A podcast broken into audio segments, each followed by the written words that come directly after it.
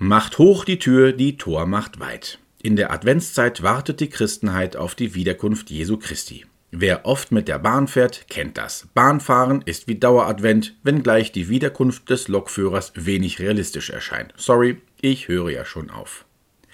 Warten nervt. Auf den Zahnarzttermin, die Ampel, das Pilz. Ist man mächtig, kann man mit Warten lassen seine Position in der Hierarchie unterstreichen aber wie man's dreht und wendet, im Alltag wartet niemand gern. In der Musik ist es anders. Da ist das Warten essentiell. Vielleicht waren Sie am Wochenende auch wieder in einer dieser düsteren Techno-Kaschemmen in Bad Oldesloe.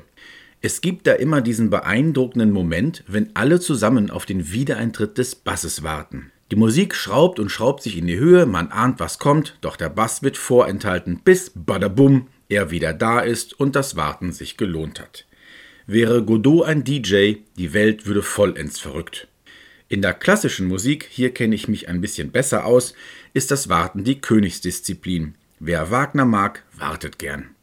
Im Tristan gefühlt 16 Stunden auf eine gescheite Tonika, im Parsifal auf das Ende des Grunnemanns-Monologs. Grundgütiger, das kann dauern.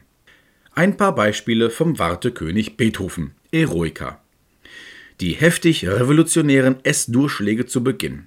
Wenn Sie da gemütlich warten, bis es losgeht, verpufft die Revolution. Zackebums aus die Maus. Zwei Sinfonien später komponiert Beethoven das Warten dann aus.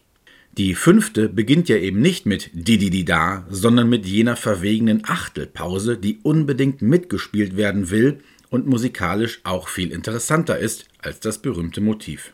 Es ist kein Zögern, kein Zagen, vielmehr ist es ein Luftanhalten, bis der Laden richtig kocht. Und in der neunten kann man es sich vor Eintritt des Themas im ersten Satz gemütlich machen und Popcorn holen.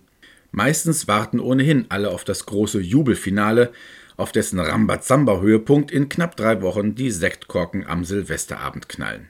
Wer, gleich in welchem Stück, die Generalpause nicht abwarten kann, bis genau der Moment kommt, an dem es weitergeht, kann ein ganzes Konzert versauen.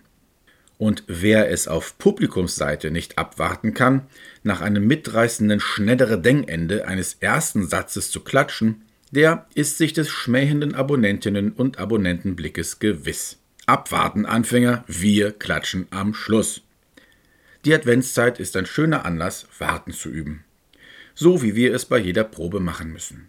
Wenn ich an der Kasse stehe und nicht fassen kann, warum das wieder alles dauert, dann erkläre ich den Vorgang zu einer Performance und schwupps bin ich entspannt und der Heiland ist nahe. Versuchen Sie es auch mal.